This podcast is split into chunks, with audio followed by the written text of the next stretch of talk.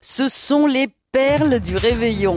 Oléron, Cancale, Arcachon ou le Cat, les Français avalent 60 000 tonnes d'huîtres chaque Noël. Tout petit peu de poivre qui augmente un peu la saveur. Mais jamais ni, citron ni autre chose. C'est dommage dénaturer des huîtres. 1865, l'année où l'huître est sortie de sa coquille. Vous ne savez pas tout ce que vous perdez en ignorant le fait que l'on peut manger des huîtres toute l'année. Moi, c'est ce que je fais et j'en suis très content. La dégustation des huîtres, déjà appréciée à la préhistoire, devient une passion gastronomique dans l'Antiquité. À la Renaissance, on sert les premiers déjeuners exclusivement composés d'huîtres, soit 150 par personne. À cette époque, on pense encore que les bancs naturels sont inépuisables. Les pêcheurs ratissent le fond de l'océan jusqu'à la pénurie.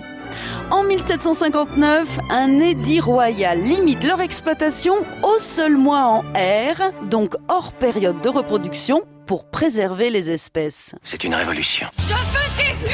Un siècle plus tard, Napoléon III crée à Arcachon les premiers parcs impériaux. Il dépêche sur place Jean-Michel Coste, naturaliste breton, pour qu'il organise scientifiquement la collecte des huîtres. En 1865, Jean Michelet, maçon de profession, met au point la technique du cholage.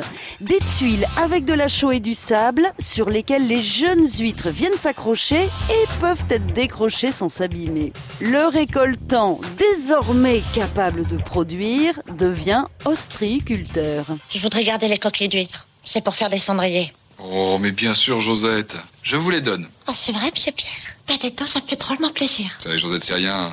Quand on peut faire plaisir et puis que ça débarrasse. Aujourd'hui, on ne jette plus ces coquilles à la poubelle, elles se recyclent. Agriculture, bioplastique ou cosmétique, l'huître a plusieurs tours dans sa coquille.